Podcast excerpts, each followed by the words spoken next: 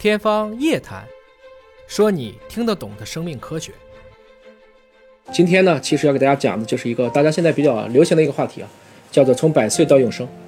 啊，实际上啊，大家也可以留言，我们再聊聊天啊。这个有多少人想自己永生吗？啊，有有哪些人想永生吗？我看看各位可以这个留言告诉我啊，是不是您想永生？或者说，哎，下面还是有不少人在永生啊，也有人说不有。那不想永生的也请留一下不想啊，我觉得还是不讲的多。那我再问第二个问题啊，活一百岁 O 不 OK？如果你觉得一百岁 OK 的话，你打个一百。一百岁你也想不想？就是我们说这个从百岁是不是可以接受？啊，好，我到这一刻啊，我发现啊，这个我大概快速的去比了一下，基本上在这一刻呢，觉得自己要活到这个一百岁的，应该有大概百分之七十的人。那其他的呢，这个觉得基本上就是觉得还是可以去永生的。所以这是一个大家永远都会去争论的一个话题啊。我想说，之所以今天说这个，是因为最近有一个很流行的词叫做生命逃逸速度。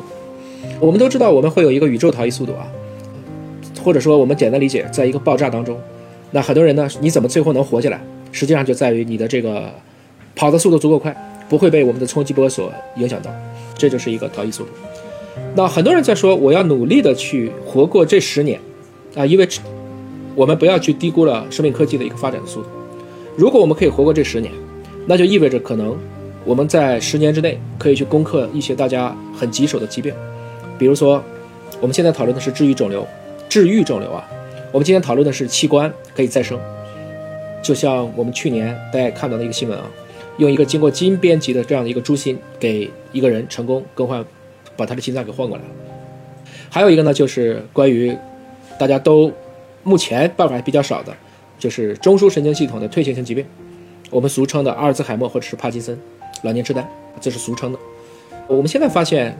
这些我们过去理解的绝症，都开始慢慢的摸到了门。那从刚才我给大家看的第一段视频呢，是告诉大家，其实我们物种的演化就是两个阶段。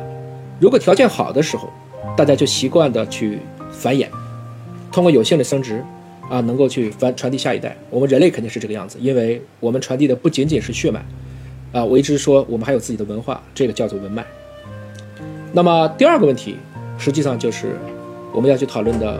如果环境不好，细胞会怎么样？如果环境不好，细胞最后带来的结果就是，它们会变成永生的状态。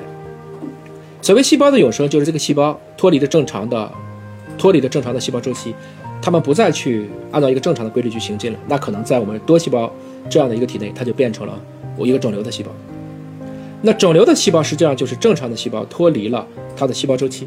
实际上，所以我们没有办法让任何人不得肿瘤，因为肿瘤，它就是由这个正常的这样的一个细胞突变而成的。这就是我们知道今天癌症的真相。